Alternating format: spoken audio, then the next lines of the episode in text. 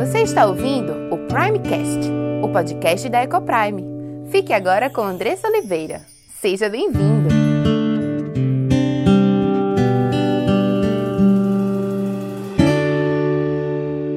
Olá, meu nome é Andressa Oliveira, filha e serva do Deus Altíssimo, esposa de Gabriel, mãe de Diego, Cauã e Aimee, educadora e diretora da EcoPrime International Christian School. Tenho aprendido que Deus nos ensina sobre casamento, criação de filhos e educação cristã. Tenho estudado e conhecido dia a dia qual o plano perfeito de Deus para a sua igreja. E todo esse conhecimento tem trazido uma linda transformação em nossa casa entre meu marido e eu, entre nós e nossos filhos. E eu quero compartilhar essas verdades para que mais lares sejam transformados. E este podcast é para você que tem buscado viver no centro da vontade de Deus em todas as áreas de sua vida, ansiando por entender qual o caminho que ele nos aponta para a liberdade, felicidade e sucesso em Cristo. Iremos trabalhar aqui conteúdos diversos que possam contribuir com a sua vida familiar, sempre dentro de uma cosmovisão bíblica cristã. Mas para que esse conteúdo possa abençoar a sua vida e sua casa, você precisa estar com coração e mente abertos para ouvir a voz de Deus. Que este podcast seja um instrumento nas mãos daquele que nos criou, nos salvou e nos amou e deseja que vivamos a vida em abundância que ele preparou para os seus.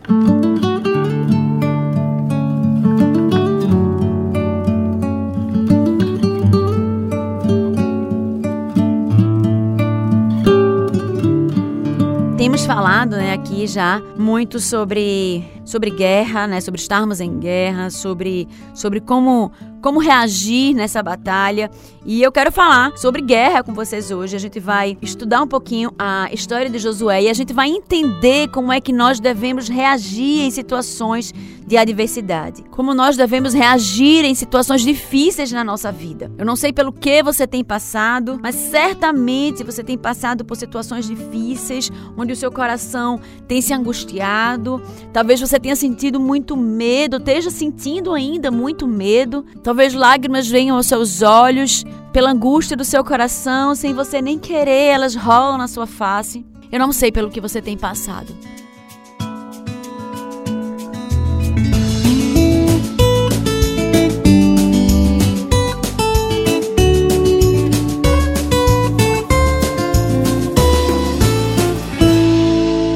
Gostaria que, que vocês abrissem a Bíblia em no livro de Josué, que fica lá no Velho Testamento, no Antigo Testamento, né, um pouco depois do, do, do Pentateuco. Gênesis, Êxodo, Número, Deuteronômio, Josué, logo, logo em seguida. Josué 6, né, logo depois dos livros que Moisés escreveu, que são os cinco primeiros livros. Esse livro aqui, de Josué, ele é escrito e ele fala sobre a conquista do povo pela terra de Canaã, que havia sido prometido ao povo de Israel. Então vamos ler aqui, capítulo 6, versículos 1 a 21, tá? Então se você tiver com a Bíblia aí perto, acompanha comigo, tá? E você, se você não tiver possibilidade de acompanhar a Bíblia comigo, então escuta atentamente o que eu vou ler agora. A palavra de Deus, que possamos ter temor e tremor, porque não estamos lendo qualquer livro, mas estamos lendo aquilo que Deus nos fala esta manhã. A destruição de Jericó. 6:1. Ora, Jericó estava rigorosamente fechada por causa dos filhos de Israel. Ninguém saía nem entrava. Então disse o Senhor a Josué: Olha, entreguei na tua mão Jericó, o seu rei e os seus valentes. Vós, pois, todos os homens de guerra, rodeareis a cidade, cercando-a uma vez, e assim fareis por seis dias. Sete sacerdotes levarão sete trombetas de chifre de carneiro adiante da arca. No sétimo dia, rodeareis a cidade sete vezes, e os sacerdotes tocarão as trombetas. E será que, tocando-se longamente a trombeta de chifre de carneiro, ouvindo voz o sonido dela, todo o povo gritará com grande grita. O muro da cidade cairá abaixo e o povo subirá nele, cada qual em frente de si. Então Josué, filho de Num, chamou os sacerdotes e disse-lhes: Levai a arca da aliança. E sete sacerdotes levem sete trombetas de chifre de carneiro adiante da arca do Senhor. E disse ao povo: Passai e rodeai a cidade, e quem estiver armado, passe adiante da arca do Senhor. Assim foi que, como Josué dissera ao povo, os sete sacerdotes, com as sete trombetas de chifre de carneiro diante do Senhor, passaram e tocaram as trombetas, e a arca da aliança do Senhor os seguia. Os homens armados iam adiante dos sacerdotes, que tocavam as trombetas. A retaguarda seguia após a arca, e as trombetas soavam continuamente. Porém, ao povo ordenara Josué, dizendo: Não gritareis, nem fareis ouvir a vossa voz, nem sairá palavra alguma da vossa boca, até o dia em que eu vos diga: gritai. Então gritareis. Assim, a arca do Senhor rodeou a cidade, contornando-a uma vez. Entraram no arraial e ali pernoitaram. Levantando-se Josué de madrugada, os sacerdotes levaram de novo a arca do Senhor. Os sete sacerdotes que levavam as sete trombetas de chifre de carneiro diante da arca do Senhor iam tocando continuamente. Os homens armados iam adiante deles e a retaguarda seguia após a arca do Senhor, enquanto as trombetas soavam continuamente. No segundo dia, rodearam outra vez a cidade e tornaram para o arraial, e assim fizeram por seis dias. No sétimo dia, madrugaram ao subir da alva e da mesma sorte rodearam a cidade sete vezes. Somente naquele dia rodearam a cidade sete vezes. E sucedeu que na sétima vez, quando os sacerdotes tocavam as trombetas, disse Josué ao povo: Gritai, porque o Senhor vos entregou a cidade. Porém a cidade será condenada, ela e tudo quanto nela houver. Somente viverá Raabe, a prostituta, e todos os que estiverem com ela em casa, porquanto escondeu os mensageiros que enviamos. Então somente guardai-vos das coisas condenadas, para que tendo-as vós condenado, não as tomeis, e assim torneis maldito o arraial de Israel e o confundais.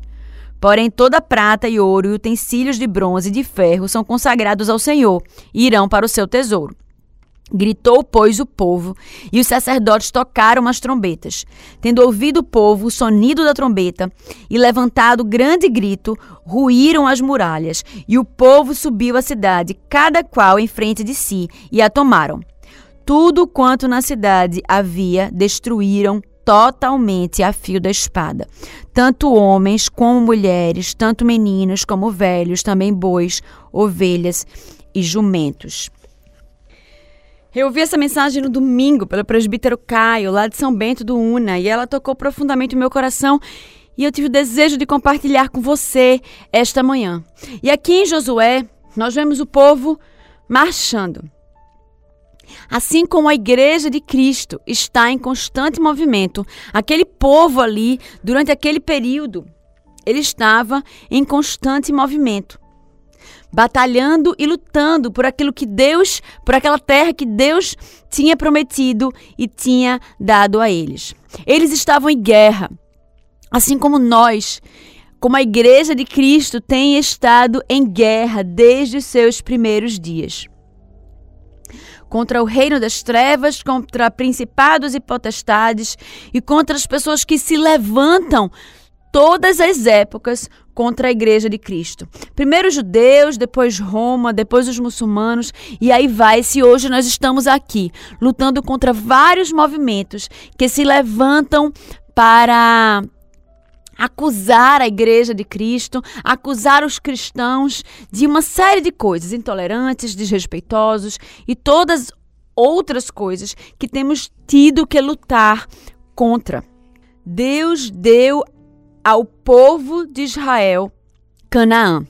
Era a terra prometida, a terra que manava leite e mel. Mas não era um terreno baldio. Não era uma terra linda, maravilhosa, que estava ali disponível, esperando que o povo chegasse e a tomasse para si. Mas era uma terra habitada. Não apenas habitada, mas habitada por sete poderosas nações. Nações mais poderosas do que o povo de Israel. E a primeira cidade que eles estavam ali para enfrentar era a cidade de Jericó. Uma cidade fortemente armada, rodeada por um muro aos olhos humanos intransponível. Mas a igreja sempre teve que lidar com obstáculos e oposições. E nós sempre tivemos que enfrentar os nossos inimigos. Deus não disse que seria fácil. Ele disse que no mundo teríamos aflições, mas tende bom ânimo. Eu venci o mundo. E nesta passagem de Jericó, podemos olhar para o povo de Israel e olhar para a vida da igreja e encontrar várias coisas em comum. Lhes havia sido dada a terra prometida, prometido por Deus a eles, mas não seria fácil. Eles teriam que lutar e que lidar com obstáculos e oposições. Com grandes inimigos, inimigos poderosos, mais poderosos que eles. Mas eles não deviam desanimar. Assim como nós, muitas vezes nós lidamos com inimigos mais poderosos, mais influentes, que têm mais, talvez, mais condições financeiras, que têm mais poder político, mas nós não devemos desanimar, de jeito nenhum. Mas Deus nos chama sim para que nós possamos nos preparar. Ele nos dá recursos para que possamos lutar e batalhar nas guerras, enfrentar os obstáculos e oposições que aparecem no nosso caminho. Disse Deus a Josué: Entreguei na tua mão a Jericó. É interessante perceber que quando ele fala isso, ele fala no passado: entreguei. Jericó já era do povo de Israel. Mas a cidade ainda estava lá, os muros ainda estavam fechados, mas Deus já havia determinado que Jericó seria deles. Apesar de muralhas extremamente largas, né? Considerava-se que, a, que as muralhas de Jericó elas tinham uma, uma largura de aproximadamente 4 a 5 metros de largura. Dava para casas serem construídas em cima. Tanto é que a casa de Raabe era em cima da, da muralha. Os portões estavam constantemente fechados. Eu lembrei de Davi, né? Assim como Davi também deve ter olhado para Golias, ou os, não Davi, mas os outros homens olharam para Golias e disseram assim: é impossível, né? Estamos apavorados. Meu Deus, não vamos lutar com esse homem, porque ele é muito poderoso, ele é muito forte. Olha como ele está armado. E lá em, em, em 1 Samuel descreve né, a armadura de Golias com detalhes. E aqui também Josué se descreve o muro para mostrar o quão fechado, o quão grande, o quão difícil e impossível a mente humana que ele fosse derrubado, ele fosse destruído e o povo passasse por ele. Mas não importa o quão grande, o quão forte e o quão poderosos sejam os inimigos da igreja. Porque quando Deus vivo está ao nosso lado, quando aquele que é poderoso para fazer infinitamente mais do que pedimos ou pensamos, quando aquele que é poderoso para ressuscitar mortos, fazer abrir o mar vermelho, curar enfermos, coxos, cegos, leprosos. Ele está ao nosso lado. Quando aquele que para quem nada é impossível estar do nosso lado, Deus dos deuses, o Senhor Todo-Poderoso. Não há situação impossível, não há dificuldade. Estava lendo hoje de manhã Salmo 113, se eu não me engano. Ele faz alegre a mulher estéril, mãe de filhos. Precisamos olhar como Davi olhou para Golias. Quem é este incircunciso que afronta o Deus vivo? Quando nós entendemos quem está do nosso lado, nós encontraremos vitória. A gente tem aquela história também de Eliseu, né? Ele está em sua casa com seu servo Geazi. E eu gosto muito dessa história porque ela reflete essa confiança, né? Ela reflete a presença do Senhor ao lado dos seus. E, e a cidade está rodeada pelo exército, se eu não me engano, da Síria.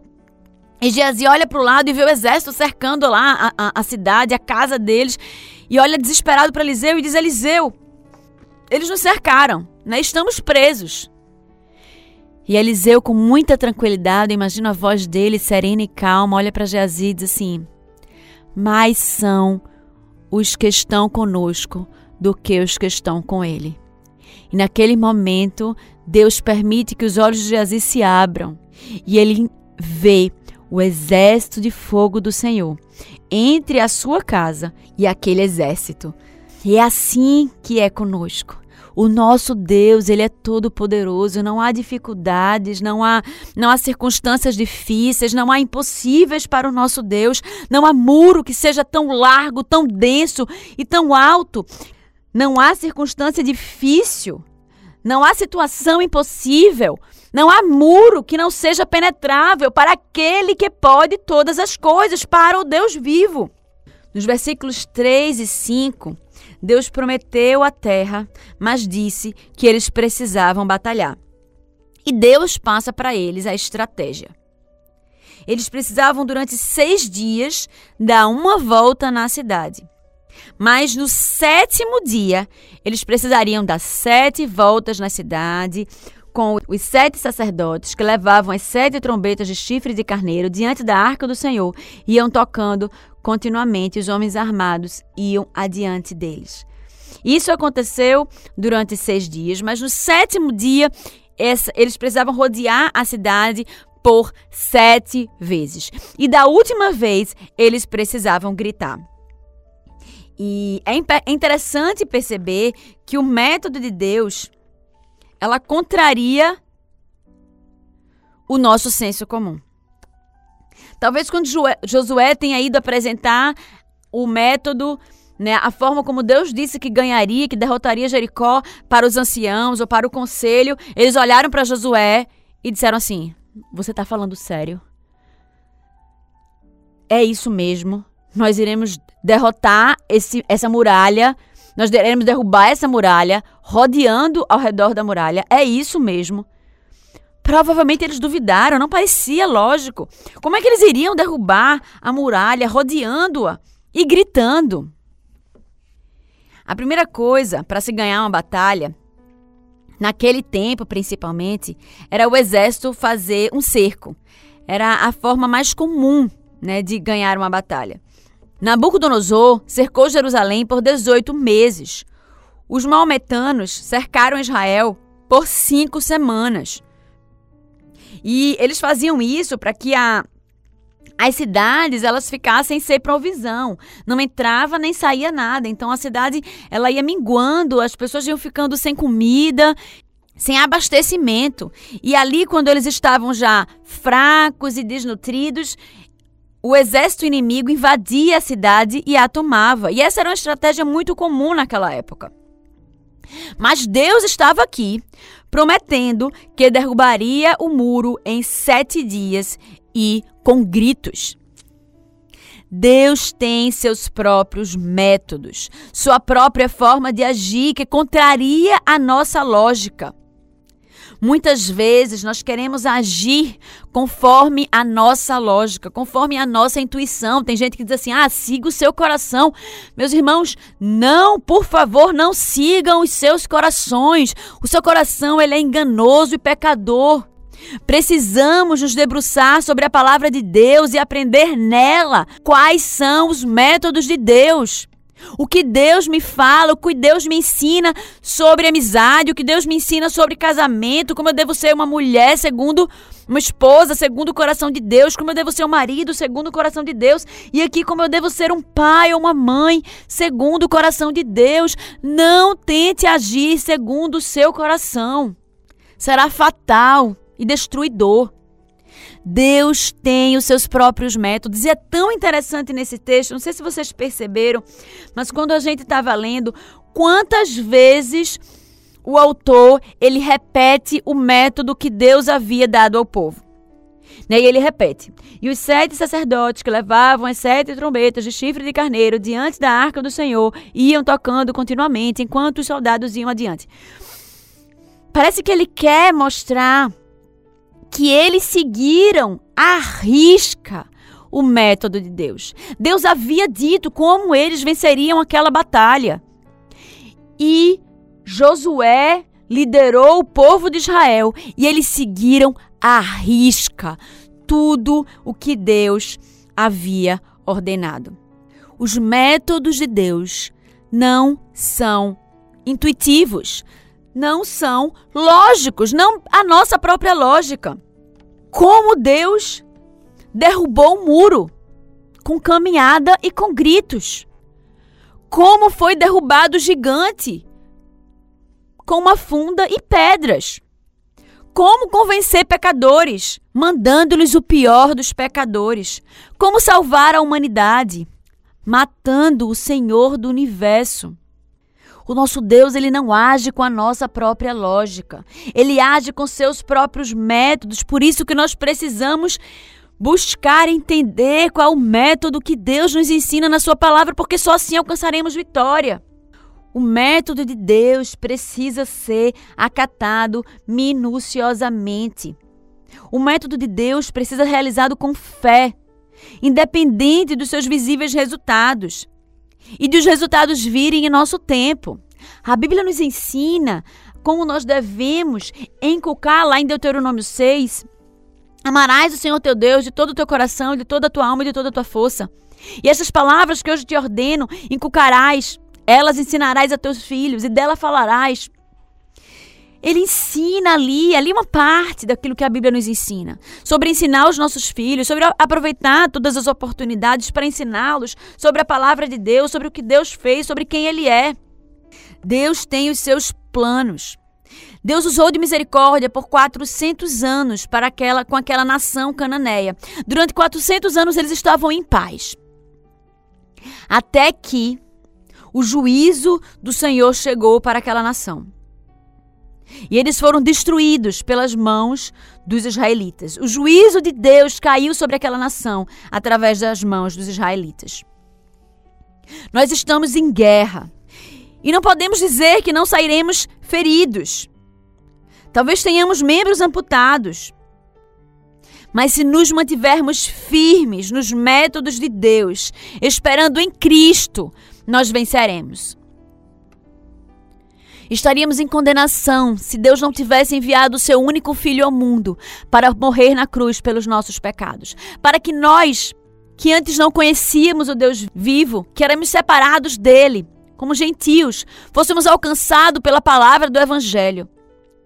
Fôssemos tirados de um mundo de condenação, do lamaçal do pecado e resgatados para o reino do Filho do seu amor.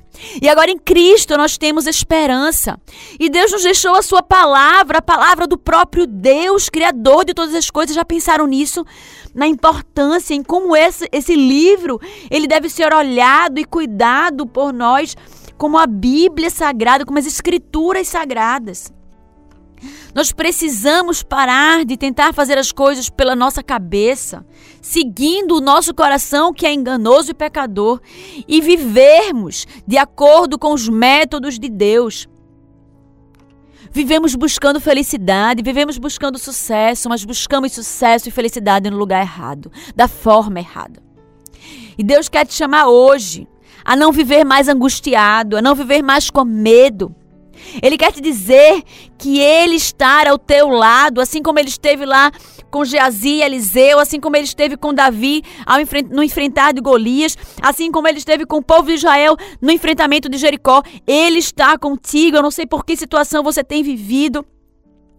Mais são os que estão conosco, mais poderoso é o que está conosco do que o que está com o mundo. Deus já nos deu a vitória.